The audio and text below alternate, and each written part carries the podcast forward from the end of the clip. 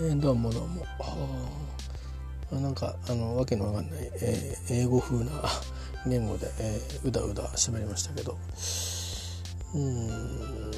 ね。なんかコロナウイルスのことは根深くなってきましたね。話がね。あの患者の数がうんと発症者数が増えてるとかっていうのは分かってくるんだけど。うん。検査とかねあんまり進めてないからつまりちょっと悪くなった人は検査されて分かってってことだからこれからそういうふうに感染していく人があの潜在的にどれぐらいいるのかっていう、うんまあ、潜在的ってまた関わる人もいるからねキリがないってのはあるけども大体こんだけ感染してるぞみたいなあ早く数字を捉えて出してるとことそうでないところといろいろあるんですよね。だから日本の死亡率が、えーと、他の国に比べて高かったり低かったりいろいろあるんですけどそういう意味では統計がまだあの落ち着いてないっていうのは世界中で対応が、えー、あんまり修練してないっていうことだそうです専門家の人に言わせると。うん、で僕らの関心事は死亡率もそうなんだけどまずはやっぱ罹患率ですよね。それで罹患してしまうと、うん、大変うつしやすい病だってことで接触を避けるっていうことから始まるんでね。なんか経済活動っていうよりか普通の暮らしが全く変わってしまうということがあって。で人々の暮らしが変わると結局な何でもそうですけど物を買うとか使うとか動くとか 集うとかいうことは人あってのものでね。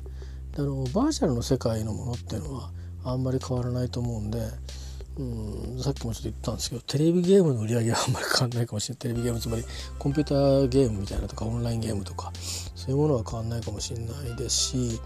うんですけど、まあ、インターネットサイトなんかで物を売ってるっていうのは現物を売ってるだけでねあのリアルに個人個人でなんかインターネット通販の事業に参入してる人もいればあの従来のように従来型の、えー、商売をそっち側に切り替えてやってる人もいるし卸みたいなねいずれにしても物はあるわけですよね。そういうものがなくなっちゃうと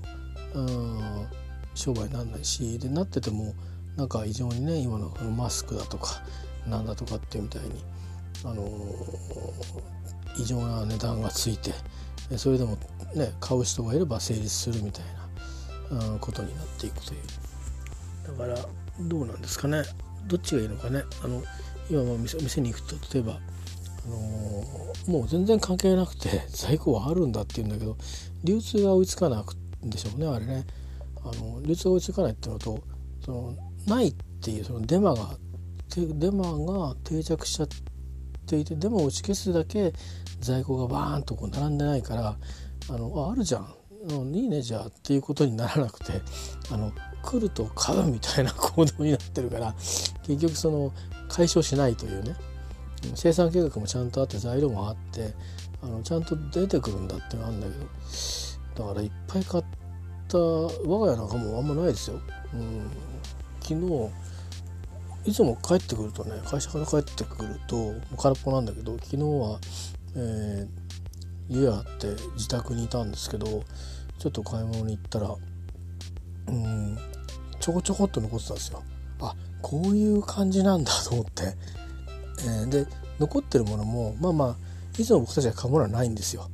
いつもは買わないようなものが残ってるね。つまり人気のあるものは早々にあの出ちゃうんですね。えー、だからマスクは昨日入荷日じゃなかったらしいんですけどお店によってはマスクがね入荷したらすぐなくなるっていうのがみんなというか朝朝一で買いに行っちゃうというような感じ、えー、みたいですねあのこの辺はそんな風にしてる人が多いみたいに聞きましたね。あとはまあ東京もそうでしょうね。あのマスクは完売しましたって完売やれてる時は入荷がなかったっていう時もあるし完売しましたって出てたりしますよね。昼休みとかプラッとこう行ってみてもしかしてと思っていくと開店2時間後にはなくなってると。いうことでおそらく朝一で多分主婦の皆さんがわーっと行ってわーっと買っちゃうんでしょうね。えー、まあ、主婦か主婦かどうか分かりませんけど、えー、ということで。うん。だからマスクの件はちょっと別軸ですけどね。生産を委託してる先がほとんど中国とかっていうことで,、えー、で見てみると中国では自動販売機のでガンガンガンガン売ってるみたいな 状況があって。あのシンプルにですねおそらく中国側の輸出よりも国内に向けに訴えを出せと。いうことをあの、まあ、法律でもって、えー、法律っていうか、まあ、彼らはそういう、ね、中央集権国家というかなんだろう、うんと、ディクテイタブなね独裁的なあの体制の国家ですからあのちょっと自由主義とか資本主義とかあ自由主義はねえな。資本主義的なあのツールをねツールとか在り方を導入して、えー、社会の維持を図ったというね、改革開放なんて言って、えー、だけであってあくまでディクテイティブなあの社会構成ですからうんまあだから、えー、ちょっとあんだけ広がっちゃったっていうのは本当のシーン分かりませんけど いろんな説言う人がいてでもどうであってもう広まったのは確かなんで広めちゃったのはヘマなんだろうけど、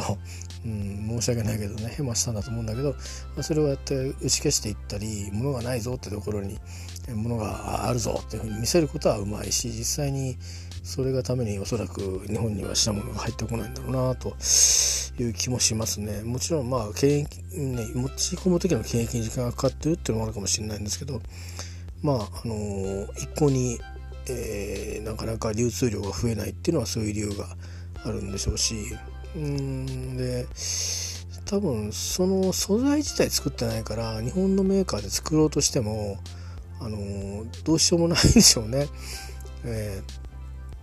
ー、だからよくこういう時に考えた方がいいですね。あのそのうん普段はね結局僕たちはあの多分どれぐらい前からですかねリーマンショックより前だと思うんですけどもうもうもう僕が会社に入った頃ぐらいからそうだったと思うんですけどね30年この方。えっ、ー、とまあとにかく日本のその自分たちもそうなんだけどなあのうん自分たちの給料が半分になってもいいんだったらいいぞということだと思うんだけどそのコストがね人件費が高いっていうふうなことがあいうふうに経営者側の意識としてあって。でその分のコストをどう下げるかっていうことでそもそも製造拠点を丸ごと海外に持っていこうというような考え方ですね。車とは違いますよ。車は日本の会社の場合は車って海外でも生産拠点持ってますけど安いからじゃないんですよね。あの海外で売るために。で海外で作って海外で売った方が日本の車を輸出して買ってもらうよりもその規制をの枠外で商いができてでまああの連結してねグローバルで売り上げが上がるからっていうことですよね。そういうふうにまあ購買できる国に対してはそういうアプローチが取れるんだけど、えー、だからそういうことで、えー、まああのなんていうのかな製造する技術も拠点も持ったまま広げていくってことができるんだけどうんそうじゃないような商いの場合単純にコストだけにしかならない場合は、まあ、丸ごと移しちゃおうということになっていくのがそれが良しとされて、まあ、国も民間の金融も民間の人たちもそういうふうにしていってるし、まあ、今でもその流れはもう止めようがないですよね。えー、なんだけど、まあ、ものによってはだからオルタネートを少し日本にも持っとかないと、うん、こういうことになるよということだと思いますよね。えー、あのー、まあ、消毒液なんかは多分そんなに使うと思ってませんでしたっていうことで普段だってそんなに売れないじゃないですかだからあの賞味期限消費期限みたいなものもその消毒液のタイプによってはあるんですよね。あの何十年も持つわけじゃないんですよ。やっぱりあのあのいろいろあれ光が入りにくいようなあのものでできてるものもあるしそんなに光が当たらないところに置いてもらう前提で、えー、とかってのもあるし、あの例えばまあこれはエタノールでもないしあの塩素系でもないですけどえー、塩素系なのか次亜塩素酸とかってあるじゃないですか。あの分かりやすく言うと分かりやすくもねえか。あのまあハイターにも使われるしあとうんとあれですねあのミルトンっつって赤ちゃんのまあ、あの赤ちゃんの洗浄剤いくつかあるんですけどあの哺乳瓶をこう洗ったりとかおもちゃを口にするじゃないですか。そういうのは消毒するのに使われる、うん、商品なんですけどそれの主成分は次亜塩素酸ってやつなんですけどでこいつはあのこの間僕もにわかで勉強したんですけど、うんえっと、一定一定濃度に合わせるんですね。そのあの元々の濃度にを、まあ、希釈して使うんですけどあの、まあ、空間にばく場合手を洗う場合、えー、とかそういうふうにおもちゃを洗う場合とか哺乳瓶を洗う場合とか。で哺乳瓶を洗う場合っていうのは一瞬にしてこうクッと消えるわけじゃなくてこの濃度に1時間つけてくださいとか、まあ、そういうこういろいろ書いてあるんですよ。で今こういう新しいウイルスとか、まあ、ノロとか流行るたびにジャイアンツさんっていうのは出てくるんですけど、えー、でまあキッチンハイターなんかもねこれ商品名ですけどあの次亜塩素酸中心の成分のものは使えることができて例えばうん机の上、えー、ねあのー、まあアルコール消毒でも良さそうなもんなんですけど、えーと、それよりもあのー、なんだろうな、えー、菌を、あの殺しやすいということで実際に拭くだけだとねずっとつけてるわけじゃないからどれぐらいしあの示するんだろうっていうと多少残る気がするけどでもほら体操を拭き取ってで、ね、一生生き残るわけじゃないからあのウイルスも。つまりウイルスっていうのはあの何かの細胞に乗っかってないと死んじゃうものなので、えー、つまり何時間か生きるってことはつまりそこに有機物が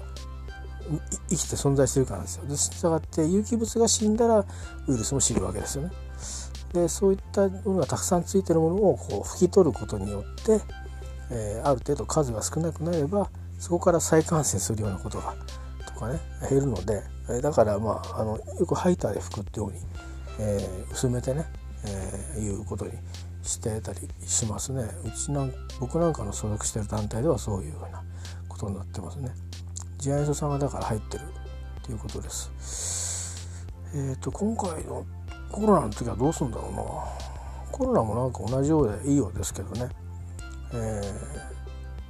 ー、うん、今まで一番なんかそのそういうことが起きた時に職場で起きたら厄介だなと思われたのがノロだったんですけどやっぱり職場でこうバーッとこう、えー、嘔吐なんかすると、まあ、もちろんマットとか、ね、あって帰りゃいいんで済むとこはあるけど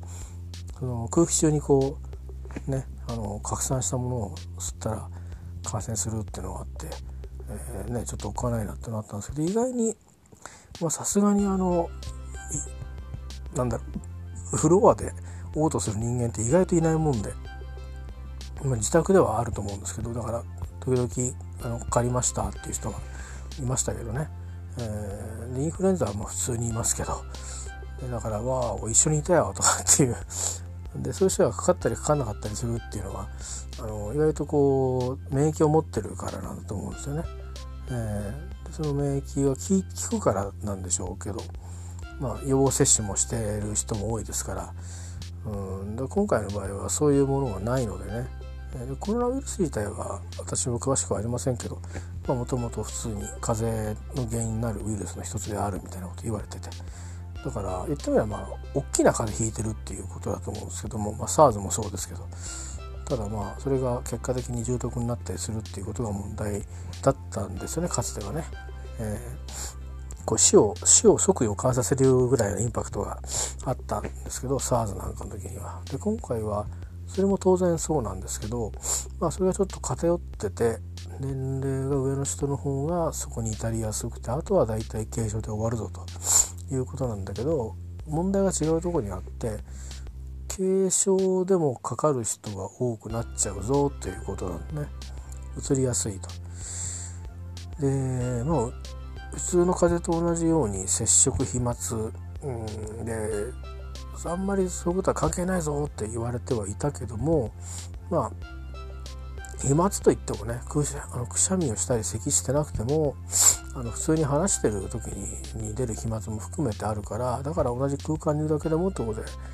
えー、ということが言われてますね。でだから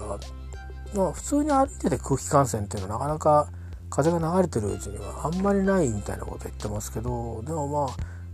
厳密に言うとあのその何メーターかっていう中では空気感染があるっていうことだし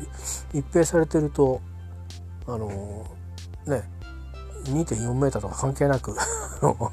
えー、あの今おかしい部分はおかしいっていうかあれって思うのはあの一人一人こう2.4メーター離したりとかなんかそういうところもあったり、えー、僕らはそのチーム仕事の役割をできる人は全滅しないように役割ごとにチームを2つに分けてそのチームを、えーと、話すということをやってるんですけどうんただまあ限界はありますよね。そのそのエリアっていうかそのチームがまあうちはそんなにあの狭いエリアにあのドーン狭いエリアっていうか狭い区画に部屋に入り込んでそこで仕事するわけじゃなくてなんか大部屋みたいなもうフロアみたいなね旧古い古き良き日本みたいにずらーっとこう、えー、何百人もいるところを分けて使ってるという、えー、感じになってるので、あのー、ただまあ換気っていうのはその建物の空調に委ねてるんでねどうにもならないんですけどそういうフィルターの交換とかどうしてんのかなと思うけどその辺もよく分かんないですね。その辺はちょっとアバウトなんですけどから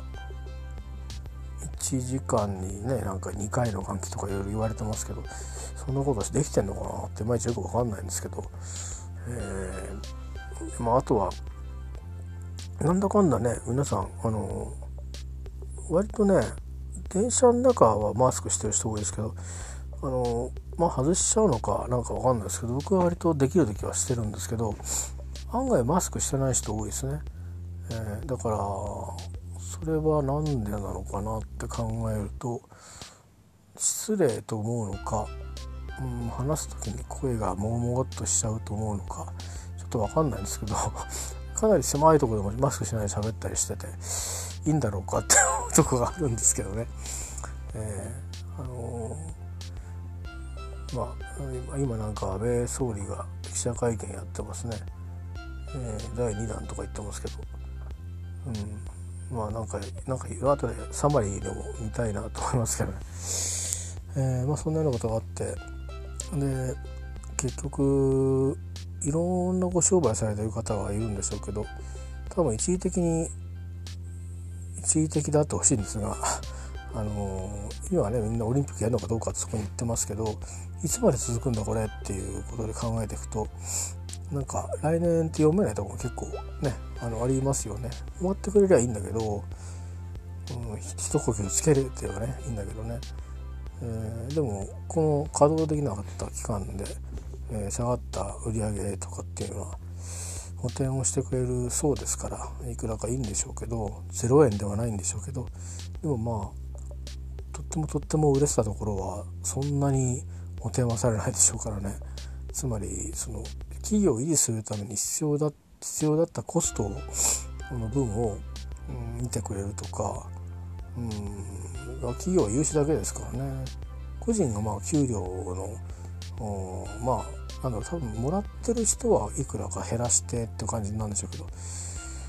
え、出るとかっていう風になってて。でうちはまだ幸いに自宅待機とかいう命令は会社からは出てないので国から出れば多分従うと思いますけど当たり前ですけど。うん、で感染者が出たからじゃあ待機とかいうのも今はなくて。で幸いにまだ我が家では感染者がいないのと、えー、それから濃厚接触者とみなされた人間もいないので、まあ、普通に、えー、仕事にみんなみんなが仕事に行ったり学校に行ったり、えー、いましてえバイトに行ったりしてますけど、まあ、バイト先はまあ人によって バイト先があのお休みだったりするといけなくなったりしてそういう意味のあの、ね、あの学生さんも大変ですよね。アルバイト代が稼げなかったりしてね、うん、まあそんな感じで。なんか、あのー、急激に、あのー、なんですかね。ちょっとこういろんな意味で飲食店もそうだと思うんですけど当て込んでたあのものがこう入ってこなくなると辛くなりますよね。うん。まあ3111から1から9年っていうことで、えー、あの時割とこう電気の問題もあったから東京っていい具合いい具合に暗くてよかったんですけどねであの後しばらくはそんな店もねやたらできるとか、うん、建物もやたら建つとかいうことも計画されてたものではなくてちょっとこう2年ぐらいおとなしくしてたんですよね。うん、ででも別に不景気だったわけじゃなかったんですよね。1年ぐらいはちょっと影響出ましたけど。あれいい塩梅だなって思ってたんですけどその後なんかどうしたんだろうと思うぐらいあのいろんなことをみんな忘れちゃったのかなって思うぐらいなんかあのバブルの再来みたいな感じであのどんどんどんどんもうやりたい放題になっていっていろんな人たちが、うん、経済界のオピニオンリーダーも含めて、うん、結局は左から右にこう物を流してその流したなんか手数料で食ってるみたいな会社がなんか躍進したりとかしてなんかあの今なりのあり方なんですけど、うん、なんかねそのその一方でだからそういうことがあるからあの地方なり、うんと、都会でもねあの商店街みたいなところ個人店舗っていうのがあの非常にあのなくなっていくとそうしていくと変な話コンビニだけしかないみたいな中になっていくんですよね。えー、百貨店も今経営が厳しいからどんどんどんどん合併吸収合併してブランドも2つに熱心な人大看板が絞られて1個になってったりとか変わってってますけど、えー、そんな風にしていって、うんあのまあ、バッグの資本が一緒になってねあの資本強化していく分にはいいと思うんですけどだからブランドごと店ごとどんどんなくなっていくってことで、うんまあ、そんなようなのもちょっと気にはなりますね。でこういうことがあるとますますあのご高齢で商売されてる方がまあもうそろそろ潮時潮時かななんて感じで店を畳まれるとかあると思うんでまああの一方で日本は会社が多いっていう話があって、まあ、そういう商店は会社になってるかどうか別なんですけどあんまりにも会社が多いんであのいろんな手を打ちにくいなんていう面もあるらしいですからそれはそれで、うん、いいのかなと思うけどそれはでもこんなことでたまたまねあの棚ぼたでやることではないのでちゃんと計画的に、あのそういう構造改革としてあの運動して、えー、つまり国を強くするためにやっていくべきであって話が違うんでね。だから何が言いたいかっていうとあのつまりなんだろうな。まあこういうことになってしまったのはその人々の欲求っていうのは抑えられないけれどもうんある程度こういうことになったらこれ以上の経済規模を持つとこんな損その損が増えちゃうからこれぐらいちょっとコントロールした方がいいねというラインをまあ、資本主義国ではありますけども持っとかないとその過去の 災害の時の教訓が生きないということですよね。えー、311とかそれからこの間災害なんかも結構去年いっぱいありましたよね。でまああれから学んだことってもちろんその災害に強い強く街を作るとかあるんだけどうんあるんだけどもまあやっぱりあのいくつかは、うん、危ないとこには暮らさないとかいうことをもっと進めていくとかあだこの部分ですよね。あの私有財産っていうのはまああるんでそれをどうこうできないんですけどああやって311みたいに私有財産もやったべもなくこうとりあえずは流されてしまうとねないんだから、うん、権利は残ってるけど上上物がなくなっちゃった場合にはあのどうしようもないですよね。だから安全なとこ行きましょうっていうふうになるかいや俺は残るになるか。まあ割れたりするとこもあったようですけどそれも大変だったみたいですけどねすごく、えー、でもそういうことを考えると。であれはああいうことがあったから考えたんだけどそのこの間いろいろ被害が出たところにお住まいだった方々っていうのは国の想定になかったから考えられなかったっていうことになっちゃうわけなんですけどうんであればねあの国の想定にあるところは最低限変えてこなきゃいけないだろうしそうやって被害を少し減らしておくっていうことはうん、あるんだと思うんですよね。でそのために女性をしていくという。うんでそれをすると誰かに仕事が行くのでまあピラミッドを作るような公共事業になるような気がしますが、まあ、それよりかねあの何かこう川自体をギュッと抑えるっていうこととか、うん、まあ高速道路とか人工物はね人口の力で強くしないといけないと思いますけど、うん、ああいう自然との中に暮らしてる人たちに対しては、えー、出ていけってわけじゃなくて、まあ、ちょっとちょっと離れて暮らすとかいうためにそのな、ね、土地をあのもしかしたら、ね、移動したする先はどっかの田んぼを造成造成っていうか少し地盤をちゃんと改良してで宅地を造成してそこに暮らさないといけないかもしれないですよね。まあ今その被害出ちゃったところはどうするんですかね。ちょっと分かんないですけど元に戻していくんですかね。とか誰のお金でやるのかな。ちょっと分かんないけど、うんまあ、そういうことがあったりして。で、まあ、要は そんなこともあるし、あのコントロールするっていうことが大事かなと思いますね。だから飽きないでもとにかくどんどんどんどん自由だからって言ってでまあ従業員の人たちが、うんまあ、とにかく日本人という人が国民が増えているいる場合にその人が食べてたることに食べてるわけだからその人たちが暮らせないってなったらこういう緊急事態でしばらく助けないと日本という国がなくなっちゃうんでね。それは多分だからその給付するのは理にかなってるんだと思うんですけど、うん、他方でその人たちがどんな仕事してもいいわけじゃないですか、うん、フリーランスやっててもいいし農家やっててもいいしね。で、まあ、農家の人には多分会社やないから補助は出ないと思うけど、うん、でも売り上げその食品その直に卸してたお店がねそこだけに卸してた農家の人がいてお店が閉まるからっつって。ねあのとかちょっとあんま最近売れないんでっつって。量を減らしてくれって言われたら作った野菜を、まあ、多分安く売るしかなくなるってのね給食のね食材があの少し余っちゃうから、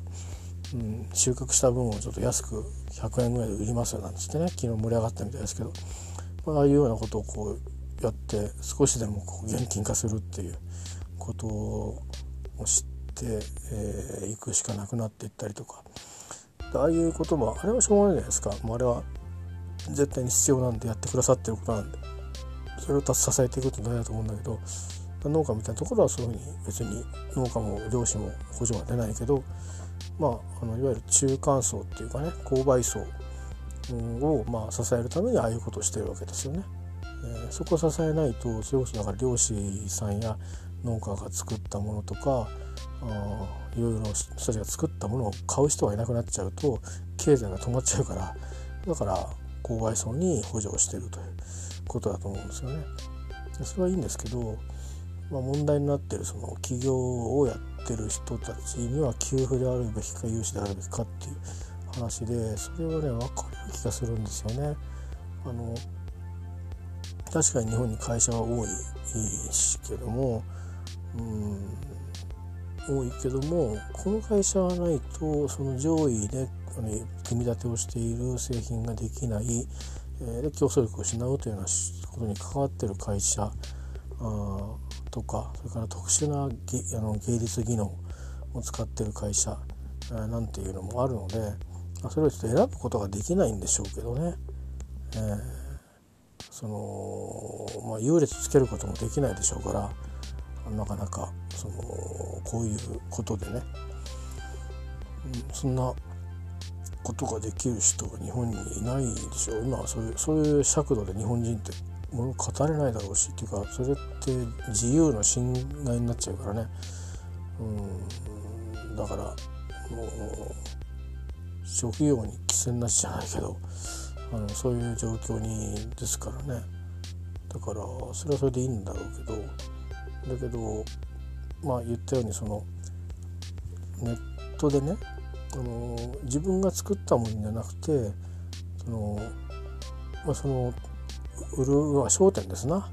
うんまあ、商店なんです。メディアルの商店ではなくつまりこの地域のコミュニティに、えー、コントロールできるようなつまりその宅配業者がいなかったら成立しないようなそういう商い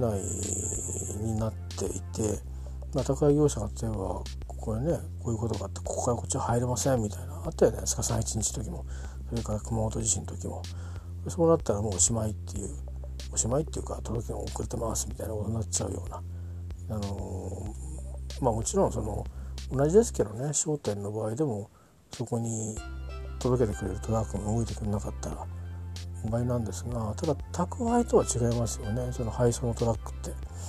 そういうチェーンがあれば。でそういうだからサプライチェーンがもともと弱くなってるところがあるじゃないですか。問屋さん商店で問屋さんから仕入れるんで問屋さんのところにこう問屋があの、うん、卸から買うんですね。複雑になってそれは良くないなんていうところで、まあ、直販みたいのができてきてっていうね。でその直販もあの今はそのネットで販売されてるのとまああのカニバってるっていうか食い合ってる状況になってて、えー、でただでさえそういう、まあ、構図としては何て言うかあの、うん、僕らも使えますけどあのどうしても自分のとこに届けるんじゃなくて人ですよね。よその土地に届ける時に一回うちがもらってから届けに行くっていうコストを考えると送料で届けてもらった方があの明らかにコストがいいのでそういう使い方はしますけどね、えー、だけど一般のね店で売ってるようなものを自分で使うのにそこから買うっていうのはどういう時かっていうとよほどねそういう本当にこれないねっていう、うん、店に売ってないねっていうものが実はネットにはあるみたいなつまり店の陳列棚に今更置いても売れないからね、ほら1個2個で個人商店の場合はね1個2個であのおろしてくれるんですよね。あのうん、その最終的なおろしてくれる問屋さんが。だけどあの大きなそのいわゆるあるストアみたいなスーパーみたいなとこだとまあなんかの箱単位でおろすしかないのででそんだけ売れるんだっけこれってことになるとまあ置かなくなりますよねアイテムから外れていくと。っていうことで探してってじゃあどこにあるんだろうって本なんかもそうですけど結局ネットにしかなかったりなんかしてね。っていうかネットだったらその在庫を持ってて、えー、版元から来たり、うん、まあなんだろう新品を持ってる商店から商店とかなんか本の通販だけやってるようなとこから来たり、まあ、いろいろな経路で来ますよね。えー、そういうのはまああるんですけどそれはそれでいいんですけどまあなんかだから何言いたいかっつうとそのそんなような業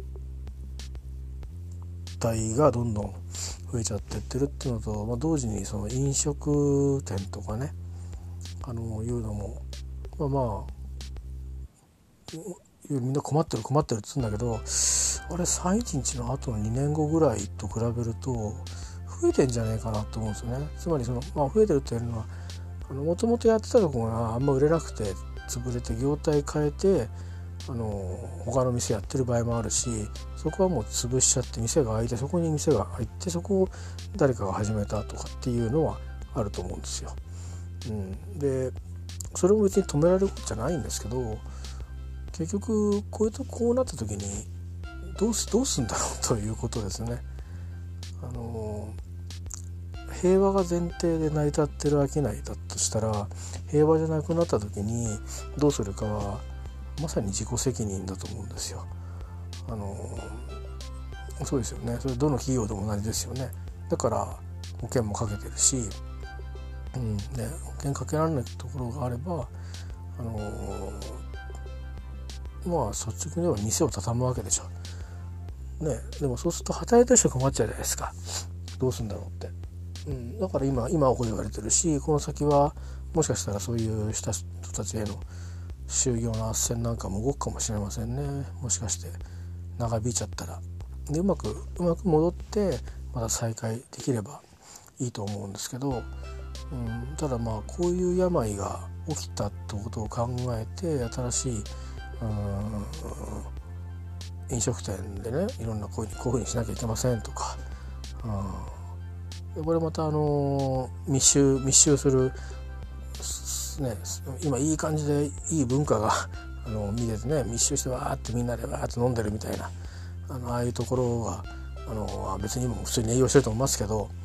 あれでいいのかみたいな話も別にこのまま触れずにね 行くんであれば、まあ、それでいいんですけどまあだから次のことが来た時に同じ目に遭いますよっていうことは、分かっていてもらう必要があるんでしょうけどそんなねあの辛辣なことは誰も言いたくないし あの言って悪者になりたくないだろうかきっと言わないと思うんですよ。そうするとまた来年とは言わないまでもまあ次似たようなことが見舞ってきた時にえっ、ー、とどうすんだっけ？ってことに、えなるんでしょうね。うん。まあ、体力があればいいと思うんですけど、うん、いいや別に3ヶ月ぐらい見出しめてもっていうことで、うん、給料もこんだけの分はうちは払うよっていうんですけど大体は何ですか？どうなんですか？分かんないですけど、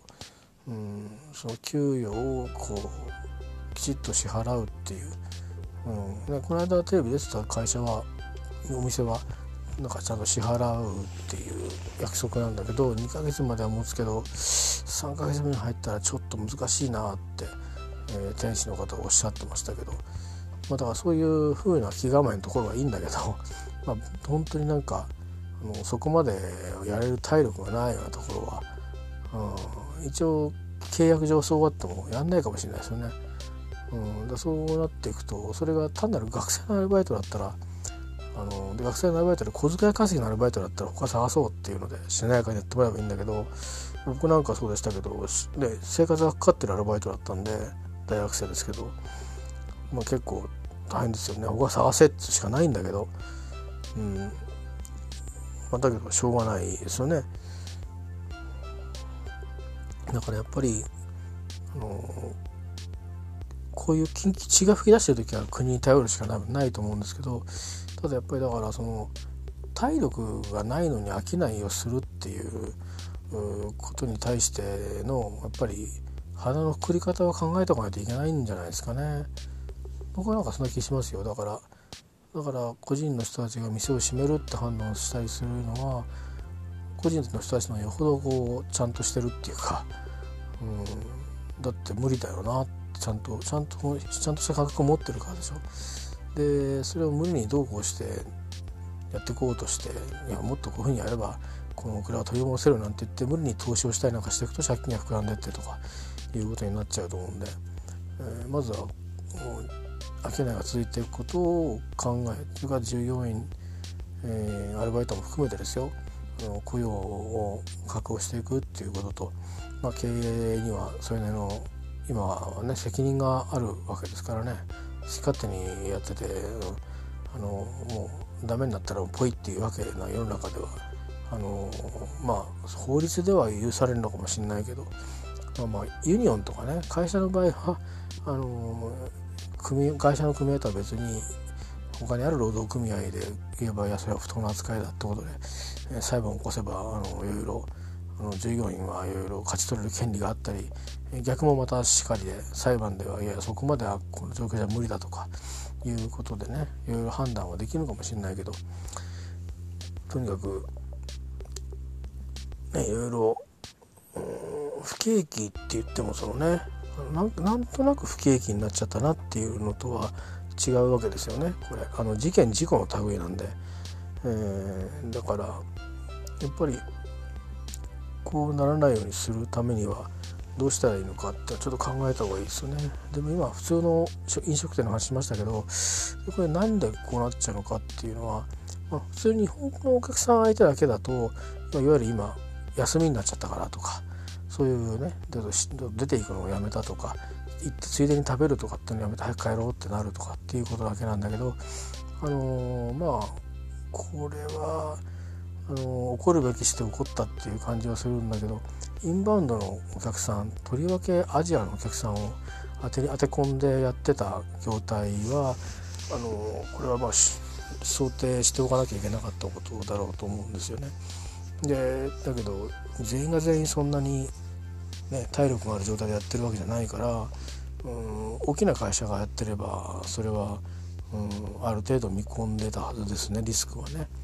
うん、でそういう国だって分かってるわけだから、うん、ウイルスが生まれやすい国だって分かってるわけだからあの彼らが持ち込んでくるっていうのは分かったらお断りしなきゃいけないっていうことに国か自分たちかがしなきゃいけないっていうのは分かってたはずなんで、えー、だし予約のキャンセルが急に大量に起きることも分かってたことだろうし、えー、分かってたっていうかまあ容易に予測できますよね。でなった時に飽きない続くんだっけ？ってことはやっぱり常に頭にあっただろうしまあそうしちゃうとそこで働いてる人たちもそのまあ商いやってる方もみんな、まあ、路頭に迷うようなことになるわけじゃないですか。でそうなったらねやっぱりこうそこだけに頼って飽きないしってやめちゃうんだっていいんですよ。やめちゃうって決めてる会社はいいんだけど、うん、続けたいと思ってるんだとするとちょっとポートフォリオを考えておかないといけないですよね。ある時期はやっぱり本当たくさん受け入れてるからあのあれだけど少しこう混ぜとくようなことをしないといけないんじゃないですかね。その混ぜることがいや混ざってると作るのが嫌だっていう日本の感覚はそれは相手にしなきゃいいだけで。まあなんかそういうことだったりとか、うん、いろいろねなんか、うんまあ、果たしてそれをそこまでのものを売ってるのか食べさせてるのかよく分かんないけど、うん、あのそんねなんかもう爆買いも捨てちゃってるから えっと、うん、なんだろう、うん、一通り消費が落ち着いてるような気がするんだけどそれでもまあ来て来る人をね増やそうっていう国の考えがあるわけで。え、だから6,000万人にまで増やすとかって言ってるんだけどでだからそういう意味でいろんな意味でその当て込んでねのそういう仕事がこう伸びてきたんだと思うんですよ。で別に昨日今日始めた人ばっかりじゃなくてもう何十年もやってる人たちもいるわけだけどやっぱりこんだけねあの何て言うのかなそんなに利が厚い商いだったら体力もあると思うんだけどうんつまりその割と自転車創業的でね、えー、3ヶ月後の商いはあの今月の上がりで担保されるみたいなそういう感じで回ってるような業態だとあの2ヶ月ぐらいで、まあ、止まっちゃうっていうことですよね。えー、だから、まあ、そういうこう脆弱な中でね本当に人増やしていくんですかっていうことですよね。うん、いっぱい来るからっていっぱいできてくんだけどまた一時こういうことがこれたまたまこういう病気関係だったんだけどなんか政治的な理由でね あの来ないってなったらそう簡単に解消しなくなりますからねこれは。で合意したら OK かっていうとそうでもないんだろうしで一旦今は例えば韓国なんかは一回減ってるんですよね政治的な対立でね。でまあ政治的な対立ならいいですよそのそのうちまあ部分的な軍事衝突じゃないけど、うん、なんかね、えー、僕たちは戦争することはないんですけどなんかそのなんかやたら攻め込んでくるとかでそれをちょっと防衛してるみたいなこう12週間があったとするとそうするとやっぱり入国を止めるってことに日本もなるし向こうもなるしと。でそもそも今回分かったと思うんだけどチャーターでこうねある1都市から返してくるのにあんだけ大変ででまだあそこで発熱してるから止められ置かれた人もいるわけでしょ。で中国全土で今日本人どんだけいるのか知んないけど全員返せるかっていう取り戻せるかっていうとそれもわからないですよね。こんだけねこれ帰ってきてあのただ帰ってくるだけだったら別に家に家に帰しちゃえばいいんだけど帰ってきて、あの2週間隔離っていうことになっていくとこの隔離する場所がやって今回はできましたけどねあんだけだったから、うん。まあ、それがこうもう少し違う言い方を考えないといけなくなるんでしょうな。うん。まあ、B はさすがに混載できないからやっぱああいうチャーターで、まあ、分けなきゃいけないんでしょうけどでも例えば船から降りた人がねあの公共交通機関で帰ってそれで人に移したようだというケースもありましたよね。というか移してないけど発生したと途中で移した可能性あるよなというでもそれは誰も証明できないわけですよ見えないから。うんていうような不安が生じたりとかあするところもあるんで、あのー、まあちょっとねなんかこの俺安全保障の面もあると思うんでうんまあ安いからといって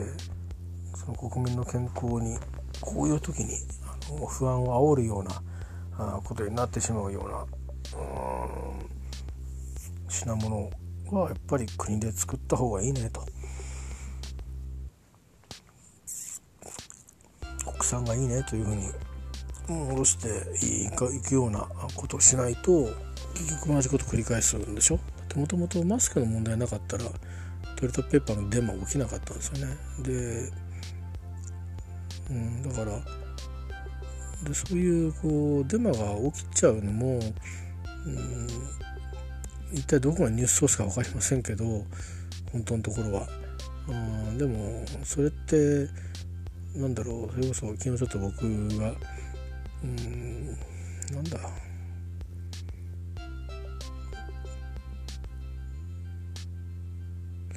なんかでなんかで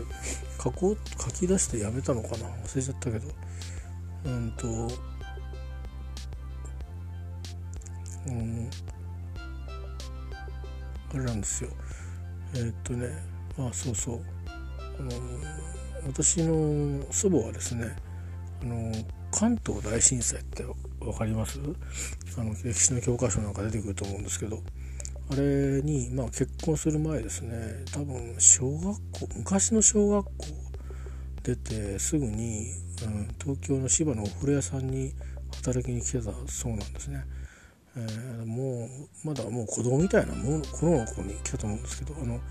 いろいろお風呂の中を掃除したりとかあの着替える場所をなんかしたりとかそれから風呂を炊く前のいろいろやったりとかそういうね下働きですねあの時間ですよの世界ですね多分。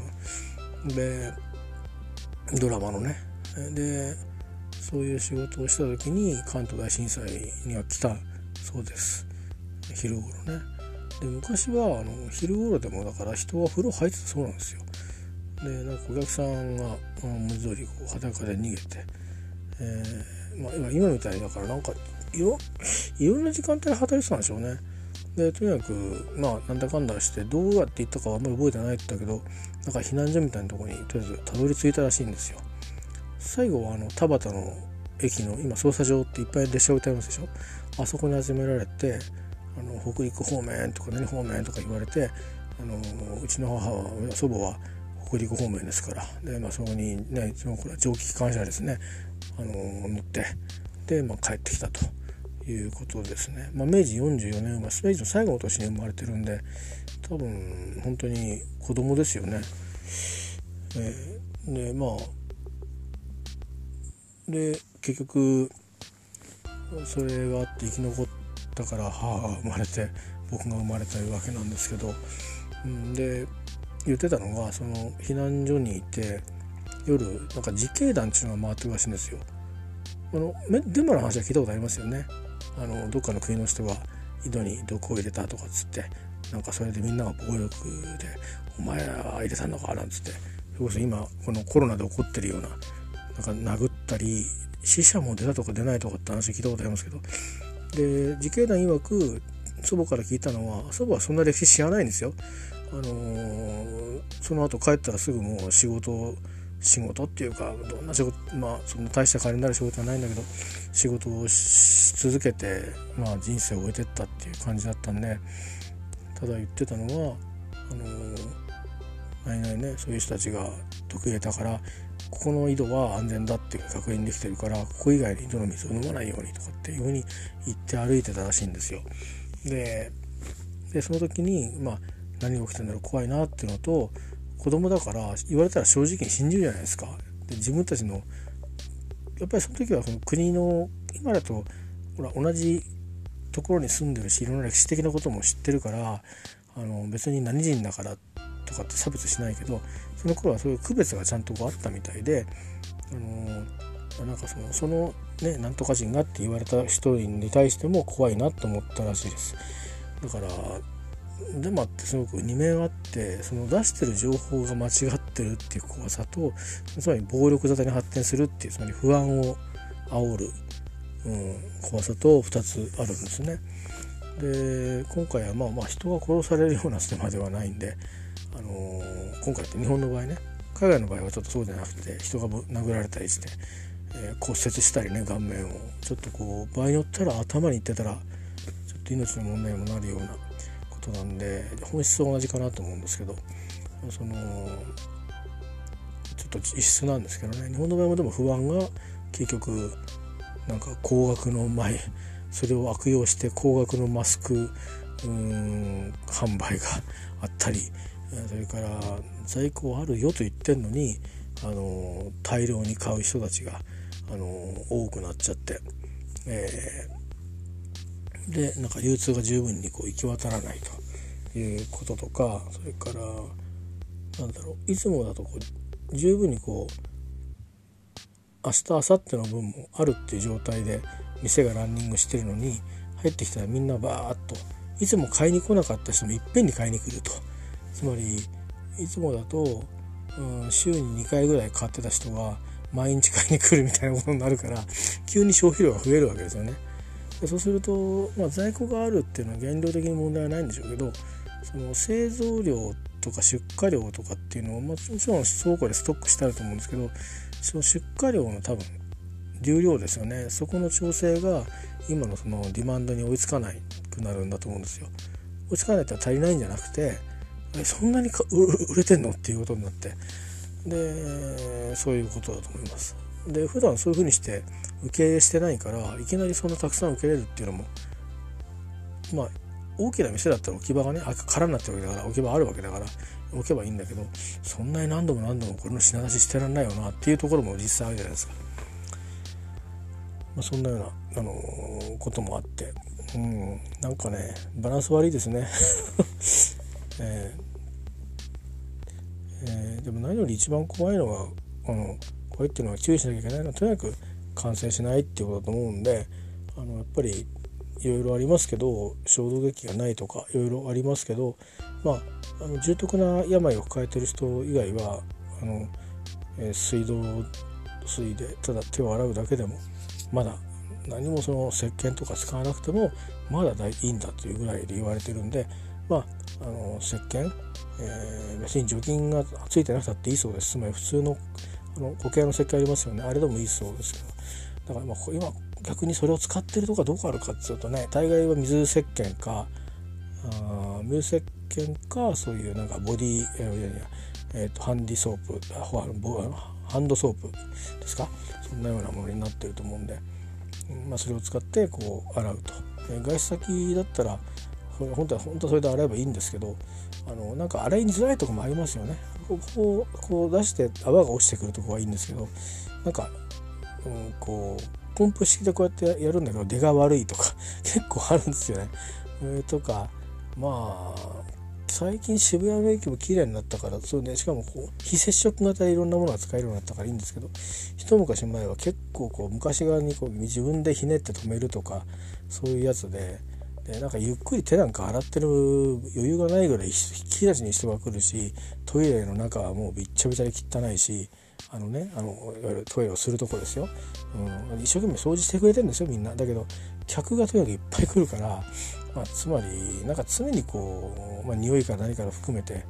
あの、まあ、不快快適でない。ここはちょっと逆に安全じゃないなっていう感じの場所だったですよね。で今はそういうとこ減ってきて新しくなって多分オリンピックのことがあるんで減ってきてると思うんですけどあの綺麗になってきてるしそれを綺麗に維持されていますけど、うん、まあそれいうところでもねあのなかなか時間もあるから乗り換えとかの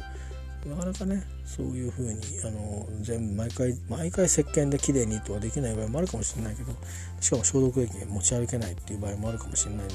それでも水でね洗うだけでもだいぶ違うらしいんででまあそれで職場に着いてからもう一回よく洗うとかでもあのいいと思うんですよね。僕はちょっとそれ使いあのミックスしてますね。えー、あとはまああんまりそんなにあのなんか触ってない場合はもうそのまま職場に行ってからすぐ洗うとかいうふうにしてますけど、あのまあ、手すりとかね掴んだりとかした時は降りて乗り換える前にトイレで洗ったりとかはしますけど手すり触ってる場合でもまだ乗り換え手すり触る触るからね。それで最終的にその入ってあの1回じゃないんでねエレベーター乗るんでその前にあの手を洗ってうがいをしてからエレベーター乗って自分のフロアに行くみたいなことをしていたりします。うん、まあそんなようなことしてますね。えー、あでもなんかいろんなところもあのやっぱりこういくつかこうこうすれば大丈夫じゃないかっていういろんな傾向が分かってきたんでねいろんなテーマパークがこう再開していったりするみたいですね今なんかテレビにムーミンのあれが出てますけどまあ場所によるんでしょうけどねでも少しでもそういうとこが出てくるとねまたこう体制が出てくるんでいいと思うんですけど、まあ、それとねさっき言ったようにそもそもこういう時がこことがまた起きたらどうするんだっていうのに向けてあのー、まあ何て言うか経営者が持つべき覚悟っていうのかな個人商店であっても。っていうことがあと国とかその地域のその地方自治体の人たちがどうコントロールしていくのかとかねそういうもの。うん、でこれからそうは言っても非常事態宣言が出せるように法律が変わりましたんで試験をこうある程度グッと抑制できる権利を国が持ったので、あのそういう中でねいろいろと対策をしていくことがあると思うんですよね。えー、まあ、大企業だけじゃなくてそういう中小零細と言われるような企業もまとめてね、えー、中小企業庁あたりがちょっといろいろ考えてあげるのかあなんかちょっと要は規模の数でねみんなで支えようようなあの仕掛けを持って、えー、経営側の全体でねリスクに備えられるような仕組みを作ってあげるとか何か何か変えていかないとこれ未来永劫続く話だと思うんでこれからね。どっかでもウイルスってのは一生起きませんっていう話じゃないと思うんであの考えた方がいいんじゃないですかね。こんだけとにかく今回の場合は別に海外からの往来があったからっていうのだけじゃないと思うんであの日本の人も普通に普通に感染して、うんうん、海外にいたからってのはあるかもしれないけどでも普通にあのもらってる人もいるから、あのだからもうどこだとかっていうこと言ってる場合じゃなくなっちゃうわけですよねあの流行りだすと。だし流行りだすとっていうかもう1人2人出てきたところで食い止められればいいんだけど、うん、こういう今回みたいにね何の症状もないくてないままに終わってしまってもわからないし何も症状ないままに、えー、誰かに移してかつ自分も感染してってなると、うん、あのそれなりにあのもうもう収集つかない状態になっていくんでまさに今そういう状況なんですよね。えーまあ、収集はついてるんですけどある程度。収集はついてるんですけど完全にコントロールしきってるかっていうとそういうじゃないですよね。だって私だって持ってるかもしれないですから。でも検査してないから分かんないだけなんですからね。検温とかしてますけどですからそんな中なんで危ないの分かった同士でこうあの分かりながら、うん、まあとりあえず生活取り戻してみようかという方向に向かっていくのはまあいいかもしれないですね。えー、いつまでもこれ止まっててもこっから1年自宅待機ですって言われたらねだってみんなが自宅待機になったら誰も何も製造できなくなっちゃうもんね。あの本当にお米ができなくなっちゃうもんね例えばね。野菜ができなくなっちゃうかもしれないよね。でお米作る人も野菜作る人も物を買いに行かなきゃいけないしね、えー、だしやっぱりストレスなく楽しんで生活を送れてないとみんながみんないいもの作れないし、うん、社会って保たれないですもんね。うん、だしゴミを集める人がみんな休んじゃったらいいよね。街中ゴミだらけになっちゃうし。だからみんながみんなやっぱり意味があるわけですよね。あの働いている存在している意味があるので、あのまあこうして社会が少しずつ動き出していくことはいいのかなと思いますまあていうかほとんど動いてんだけどね まあということで、えー、雑談でございました。